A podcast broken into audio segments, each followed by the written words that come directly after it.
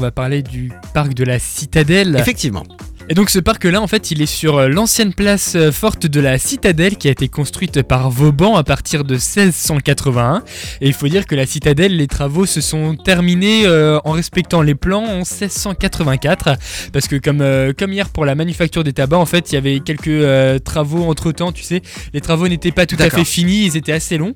Et c'est en pleine période de paix que le marquis Louvois, donc, qui était à l'époque propriétaire de ce fort de la Citadelle, eh ben, il l'a offert à Louis XIV.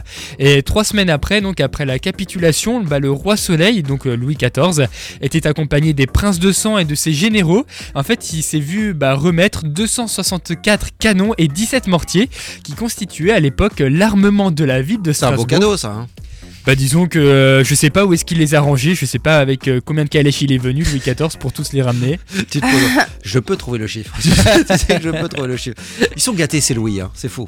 De 1680 à 1789, eh bien la forteresse elle a connu ainsi sept gouverneurs parce que donc ça appartenait à Louis XIV et Louis XIV le laissait sous gouverne de, bah, de gouverneur tout simplement, de directeur d'établissement.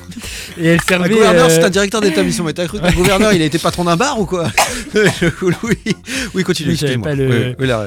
Et donc elle servait de, prison sous tous les régimes, mais aussi de garnison, comportant par exemple de 1872 à 1873 98 cellules pour soldats et 6 pour officiers, ainsi que plusieurs salles communes qui pouvaient contenir jusqu'à 138 hommes de troupes en tant que prison ou de forteresse tout simplement. D'accord. Le parc est aussi énorme, hein, le, parc de la bah, Citadelle. justement, j'y viens. C'est en 1964 que ce monument fut aménagé en parc, et les promenades que propose ce parc respectent le tracé des fortifications dont subsistent encore quelques vestiges, et parmi lesquels la fameuse porte qui se trouve dans le parc.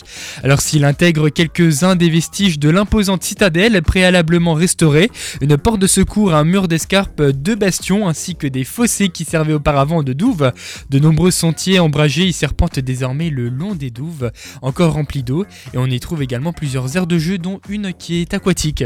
Effectivement, le parc de la Citadelle, euh, qui a bien changé quand même. Hein, il y a moyen de faire des belles pas mal. Oui, oui, il y a quelques soirées qui sont organisées de temps en temps là-bas. Oui, oui, oui. oui. C'est tout mon petit Louis? C'était tout pour moi. Donc voilà, le ça c'était là avant.